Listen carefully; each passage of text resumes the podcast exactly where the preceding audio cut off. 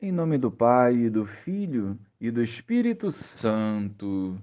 Amém. Bom dia, Jesus. Que a tua alegria seja a nossa força e os vossos ensinamentos nos moldem numa santidade irrepreensível aos vossos olhos. Guiai-nos pela ação do Espírito Santo. Amém. Estava chegando o tempo de Jesus ser levado para o céu então ele tomou a firme decisão de partir para Jerusalém e enviou mensageiros à sua frente. Estes puseram-se a caminho e entraram num povoado de samaritanos, a fim de preparar hospedagem para Jesus. Mas os samaritanos não o receberam, pois Jesus dava a impressão de que ia a Jerusalém. Vendo isso, os discípulos Tiago e João disseram: Senhor, Queres que mandemos descer fogo do céu para destruí-los? Jesus, porém, voltou-se e os repreendeu. E partiram para outro povoado.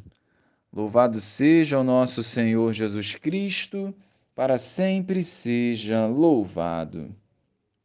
Os samaritanos negaram-se a acolher Jesus. Claro que não foi um gesto educado. Os discípulos, Tiago e João, queriam puni-los por isso. Mas Jesus continuou tratando bem os samaritanos e não permitiu que se pagasse o mal com o mal. Jesus respeitou a decisão daquele povo e essa atitude tolerante hoje o Senhor quer ensinar para cada um de nós, visando nos moldar para uma vivência perfeita da fé.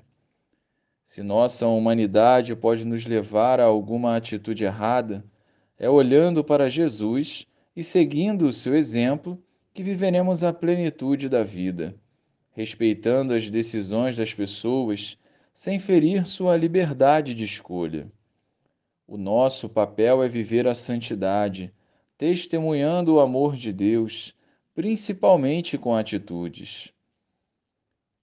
Amar como Jesus amou é um passaporte para a eternidade é fonte de vida para os nossos corações e a certeza que o nosso testemunho contribuirá com a edificação do reino de Deus, alcançando almas e as livrando do inferno.